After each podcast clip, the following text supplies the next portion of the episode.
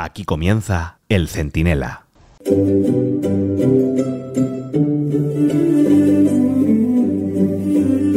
Bueno, pues ¿quién dijo que la vida era aburrida, verdad?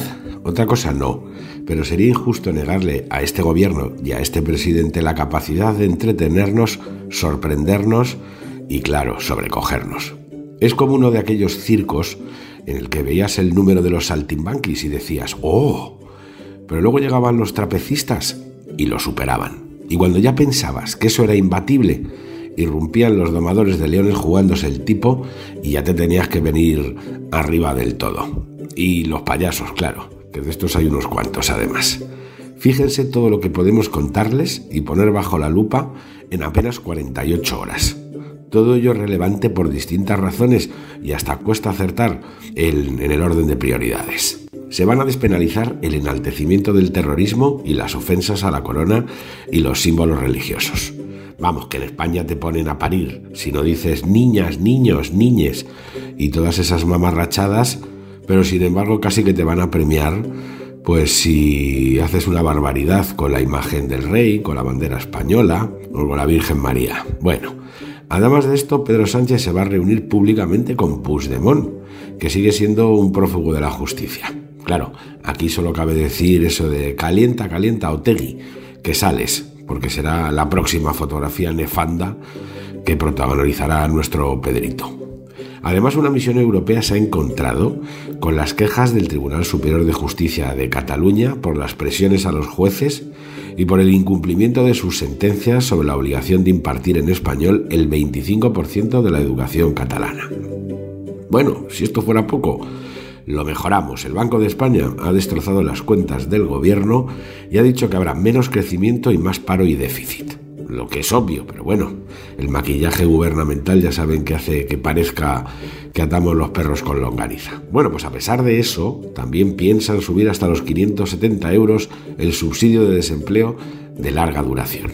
Y de postre, el gobierno informa que va a entrar en Telefónica comprando un 10% de su capital por unos 2.000 millones de euros. Yo ya no les digo que me lo mejoren, empátenmelo. Soy Antonio Naranjo, esto es el Centinela Express en el debate. Y en un momento, si antes no nos detiene Pedro Sánchez, se lo contamos todo.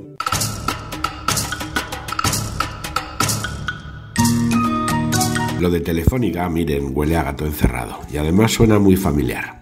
A ver si ustedes reconocen un poquito a Sánchez en estas legendarias intervenciones de un tipo que parece haberse reencarnado un poco en nuestro presidente. Presidente del Banco provincial es el presidente Chávez, como ya usted sabe. Si el banco provincial que usted preside aquí en Venezuela no está dispuesto a cumplir con las leyes, comience usted a entregarme el banco. Yo le voy a pagar lo que cuesta el banco. Expropiese, expropiese. De acuerdo. Y aquel edificio allá en la esquina, y ahí lo que están en unos negocios, expropiese. Este edificio aquí, ¿cuál es? Expropiese, señor alcalde, expropiese. Bueno, se alega que gracias a la inversión de 2.000 millones de euros que Sánchez siempre saca de bolsillo ajeno para empobrecer a todo el mundo y financiar de paso su proyecto clientelar, pues se frena el temible asalto de Arabia Saudí al capital de la firma española.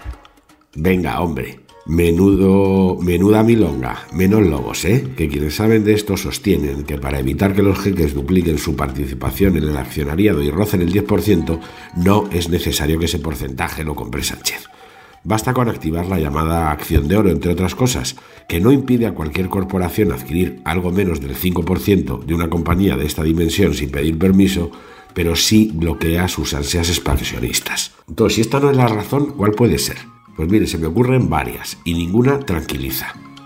Todas ellas son meras elucubraciones, que tampoco tienen que ser tomadas al pie de la letra, pero sí por lo menos como una invitación a que todos los comensales del festín den unas explicaciones que de momento no han dado. Ya saben, lo resolvieron todo con una nota informativa y la chulería habitual de María Jesús Montero y poco más. Porque vamos a ver, vamos a pagar todos de nuestro bolsillo el ERE anunciado por Telefónica, que iba a ser para 5.000 empleados de más de 55 años y al final va a ser para 3.500. O sea, ponemos 2.000 millones para que esto se pueda hacer.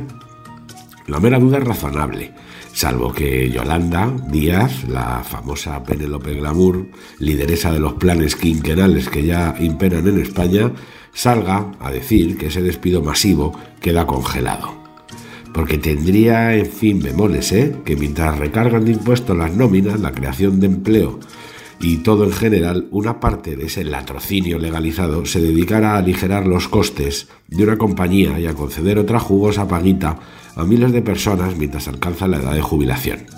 Que vamos, que estarían los de Telefónica prejubilados tocándose el bolo en casa sin perder casi ni un euro de sus ingresos a costa de los riñones del resto de imbéciles que aún seguimos trabajando. Pero hay más, y es eh, de verdad eh, de ponerse los pelos de punta.